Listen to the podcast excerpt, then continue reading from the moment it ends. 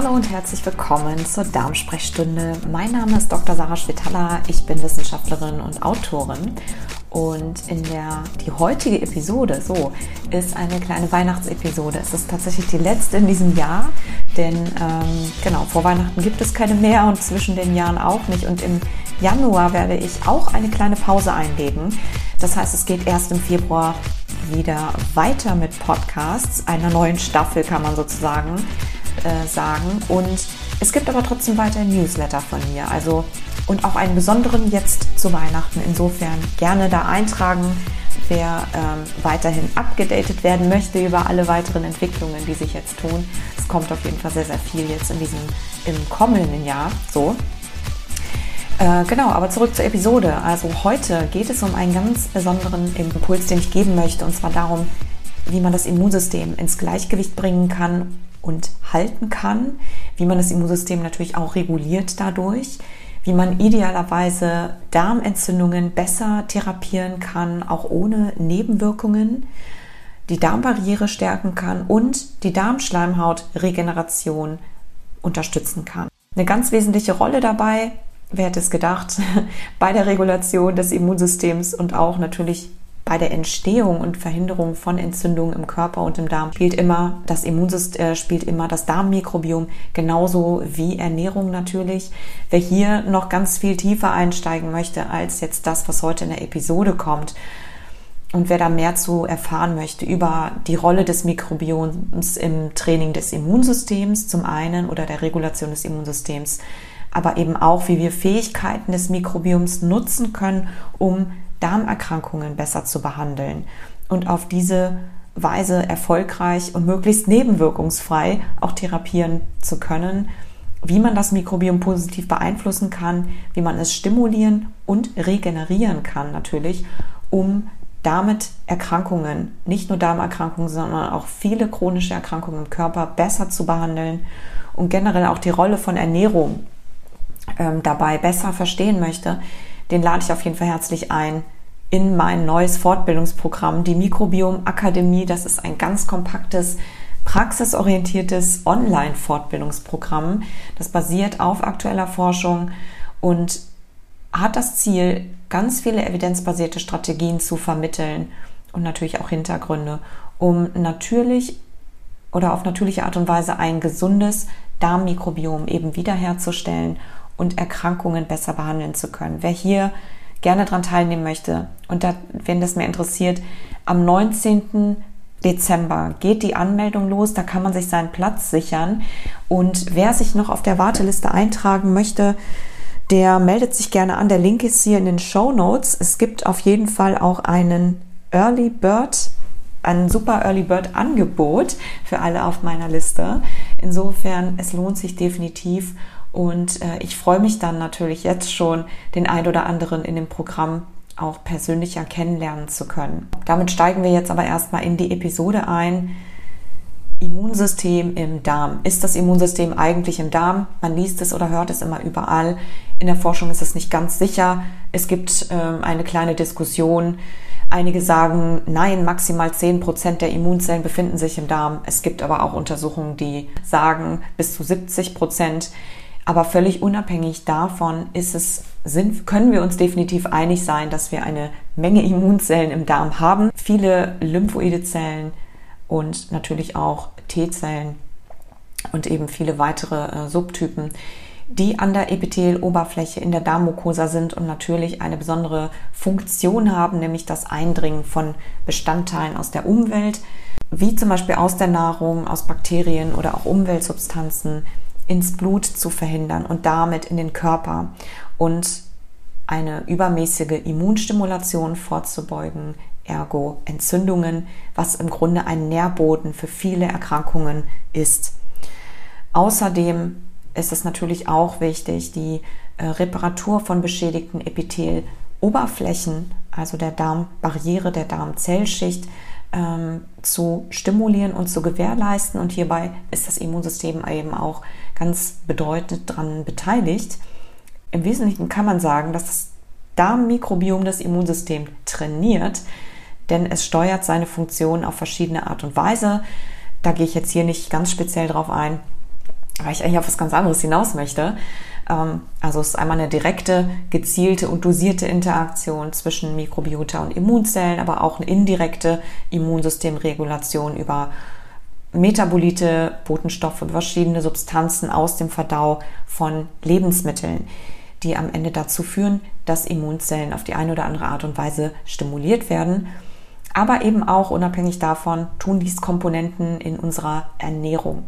Und beide Methoden, also sowohl über das Mikrobiom als auch Substanzen aus der Ernährung, stimulieren besondere Rezeptoren natürlich auf den Zelloberflächen von den Immunzellen. Und es gibt hier eine ganz bedeutende Methode neben vielen weiteren, die ich heute hervorheben möchte und die sehr besonders oder die besonders spannend ist und besonders interessante Effekte gezeigt hat, insbesondere was die Regulation von Entzündungen angeht. Und zwar ist es die Aktivierung eines besonderen Zellrezeptors, nämlich dem AHR-Rezeptor, dem Arylhydrocarbon-Rezeptor. Insbesondere intraepitheliale Lymphozyten aus dem Darm und der Haut weisen ganz besonders viele oder ganz besonders viele von diesen Rezeptoren auf. Die Aktivierung von diesem Rezeptor und die Signalkaskade, die dann damit verbunden ist, also alles, was dann weiter passiert, hat eine ganz bedeutende Rolle in der Erhaltung der normalen Funktion eines des Immunsystems. Also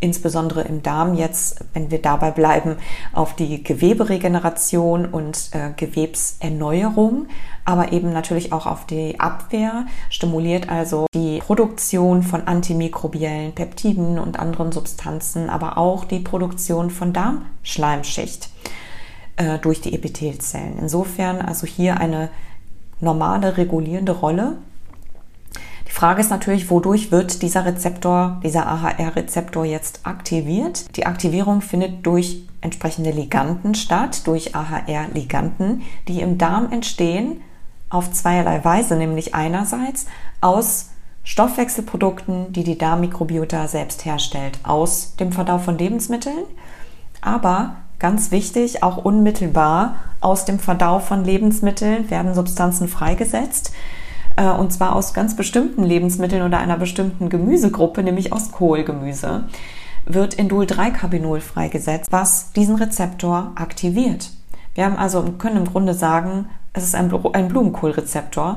Wenn man das isst, dann entstehen daraus Substanzen, die eben diese Rezeptoren oder diesen Blumenkohlrezeptor auf, dem, auf den Immunzellen insbesondere stimulieren und so für eine entzündungssenkende und geweberegenerierende Aktivierung oder Aktivität verantwortlich sind. Also man hat festgestellt, dass Brokkoli und deren Supplementation mit den phytoaktiven Substanzen, also in der Regel Extrakten dann aus dem Brokkoli, wie zum Beispiel diesem Indol-3-Carbinol, zumindest in der Präklinik, also an verschiedenen Tiermodellen, stark entzündungssenkend gewirkt hat. Zum Beispiel bei Colitis ulcerosa Modellen eine Entzündung verhindern konnte, aber auch Infektionen mit akute Infektionen mit Pathogenen verhindert hat und die Darmbarrierefunktion deutlich gestärkt hat. Zum Beispiel gibt es ähm, eine Studie von 2010, die gezeigt hat, wie ein Brokkoli-Extrakt die Darmbarrierefunktion von Darmepithelzellen verbessert haben und verhindert haben, dass pathogene E. coli-Bakterien eindringen können. Und zwar um die Hälfte, also fast 50 Prozent, deutlich weniger im Vergleich zu Kontrollen oder auch zu anderen Lebensmittelextrakten, die sie getestet haben, wie zum Beispiel Lauch. Man muss dazu sagen, dass das Ganze ein Ex-vivo-Modell war und zwar ein Extrakt aus ähm, oder Präparat aus dem Darm von Morbus Crohn-Patienten, also nicht direkt im Patienten hier stattgefunden, während aber in dem Experiment auch gezeigt wurde, dass zum Beispiel andere Substanzen oder insbesondere Zusatzstoffe aus bestimmten Leben, aus vielen Lebensmitteln wie Polysorbat 80 eben explizit das Gegenteil bewirken, nämlich die Darmschleimhaut und das Immunsystem stark angreifen und eben Entzündungen auslösen können. Hierzu auf jeden Fall auch gerne nochmal in mein Buch äh, mein erstes Buch, das Mikrobiom-Komplott, reinlesen. Da diskutiere ich das ähm, sehr ausufernd. Es gibt leider noch ganz wenige Humanstudien, die explizit zu Kohlgemüse und zum Beispiel chronisch entzündlichen Darmerkrankungen etwas äh, ja, zeigen oder die, sage ich mal, erschöpfend hier eine Evidenz hinlegen. Das ist natürlich auch ein bisschen schwierig. Erstens ist die Entdeckung dieses Rezeptors im Speziellen noch gar nicht so lange her. Und zum anderen ist es natürlich schwierig, sowas dann auch zu finanzieren im großen Maßstab. Dafür gibt es allerdings eine relativ viele ähm, Studien mittlerweile zu generell pflanzlich basierte Ernährung inklusive ein, inklusive Kohlgemüse, die zeigen konnten bei chronisch entzündlichen Darmerkrankungen, dass bis zu fünf Jahre 90 Prozent der Patienten noch ohne Schub und ohne Entzündung auskommen konnten. Hierzu verlinke ich noch eine extra Episode, die ich vor, ich glaube, einem Jahr ungefähr mal gemacht habe. Wer da gerne mal reinhören möchte, den leite ich gerne daraufhin weiter. Hat sich gezeigt, dass eine zu geringe Produktion von, von diesen AHR-Liganten, eben aus dem Kohlgemüse, eine deutlich erhöhte entzündlich oder deutlich mehr Darmentzündungen ähm, zeigt, zum Beispiel bei Zöliakie-Patienten, also Menschen mit Glutenunverträglichkeit. Das ist eine relativ neue Untersuchung von vor zwei Jahren gewesen, 2020 und ähm, 2018 hat sich auch gezeigt in einer Studie, dass die Blockierung von diesem Blumenkohlrezeptor, nenne ich ihn jetzt mal, und zwar die pharmakologische Blockierung, bei Morbus Crohn-Patienten die entzündungssenkenden Fähigkeiten von Immunzellen verhindert hat. Und zwar bei Patienten, die sowieso schon systemisch mit einem TNF-Alpha-monoklonalen Antikörper therapiert wurden. Kleines Zitat aus der Studie von den Forschern.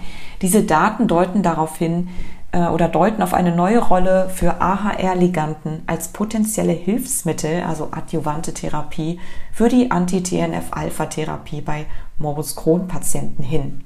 Also auch hier wurde deutlich erkannt, wie wichtig in der Regulation des Immunsystems und auch der Verhinderung von Entzündung, Entzündungen diese Liganden sind, also dieser Rezeptor und die Aktivierung dieses Rezeptors oder dieses Blumenkohlrezeptors ist. Mittlerweile gibt es eine wachsende Zahl von Studien, die auf jeden Fall diesen schützenden Effekt und entzündungssenkende Effekte eben zeigt. Was wir auf jeden Fall mitnehmen können, ist Lebensmittel wie Grünkohl, Brokkoli, Rosenkohl, Blumenkohl und so weiter, also Kohlgemüse, durch den Verdau von diesem Kohlgemüse werden Liganden hergestellt, die äh, den AHR-Rezeptor auf Immunzellen stimulieren, sodass entzündliche Prozesse reguliert und verhindert werden können.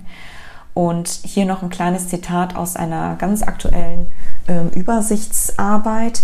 Eine Ernährungsintervention ist eine gerechtfertigte und gleichwertige Maßnahme, da sie eine Präventions- und Behandlungsstrategie darstellt, die erschwinglich und leicht zugänglich ist oder leichter zugänglich ist als reine Nahrungsergänzungsmittel oder medizinische Behandlung. Während isolierte Präparate wichtige Forschungs- und Behandlungsoptionen darstellen, würde eine vollwertige Ernährungslösung eine breitere, eine breitere Akzeptanz und eine größere Wirkung gewährleisten. Also wir können hier sicherlich noch auf einiges hoffen und noch deutlich mehr erwarten, hoffentlich, auch was in der Studienlage sich tut, in der größer angelegten Studienlage. Jetzt ein kleiner Disclaimer oder drei vielmehr. Auch hier, wenn man hier positive Effekte sieht, ganz was spezielle Lebensmittel sogar angeht, generell gilt natürlich immer, Lebensmittel sind keine Medikamente und sie ersetzen natürlich auch keine akute Behandlung oder eine Medikation in einem akuten Fall. Ja, sondern Lebensmittel und gerade eine gesunde Ernährung entfaltet natürlich seine bedeutenden oder seine mächtigen Effekte, kann man sagen, langfristig. Und zwar je häufiger und regelmäßiger wir einfach von gesunden Lebensmitteln essen. Ja, das heißt, es ist also kein Ersatz für ein Medikament. Und das andere ist, es geht auch nicht eben um bestimmte Lebensmittel. Eigentlich, auch wenn ich heute hier eine bestimmte Gruppe mal herausgearbeitet habe. Aber eine ausgewogene Ernährung ist natürlich nach wie vor wichtig. Keiner sollte jetzt losgehen und den ganzen Tag nur Brokkoli essen zum Beispiel. Also das wäre dann auch wiederum unausgewogen. Also der Fokus liegt natürlich auf einer ganzen Bandbreite, aber man darf durch, durchaus mehr Kohlgemüse integrieren. Und der dritte Punkt ist definitiv auch immer immer die Verträglichkeit natürlich beachten und äh, individuell austesten, nach Situation selbst einfach für sich bestimmen können. So viel man verträgt, lieber häufiger und weniger als selten und viel. Und wie gesagt, wer noch viel tiefer einsteigen und erfahren möchte zu dieser ganzen Thematik, und wie man das Mikrobiom regenerieren kann und auch nutzen kann, um eben Darmerkrankungen und Entzündungen nicht nur im Darm, sondern auch systemisch ganz erfolgreich zu behandeln und die Therapie zu unterstützen, den lade ich ganz herzlich ein in meine Mikrobiom Akademie. Es geht los im Januar, am 9.1. ist der Start und der Verkauf startet am 19. Dezember. Und der Link zur Warteliste, der ist hier in den Show Notes. Da geht es dann ab dem 19.12. wie gesagt los. Da kann man dann mehr erfahren, auch zu den genauen Inhalten.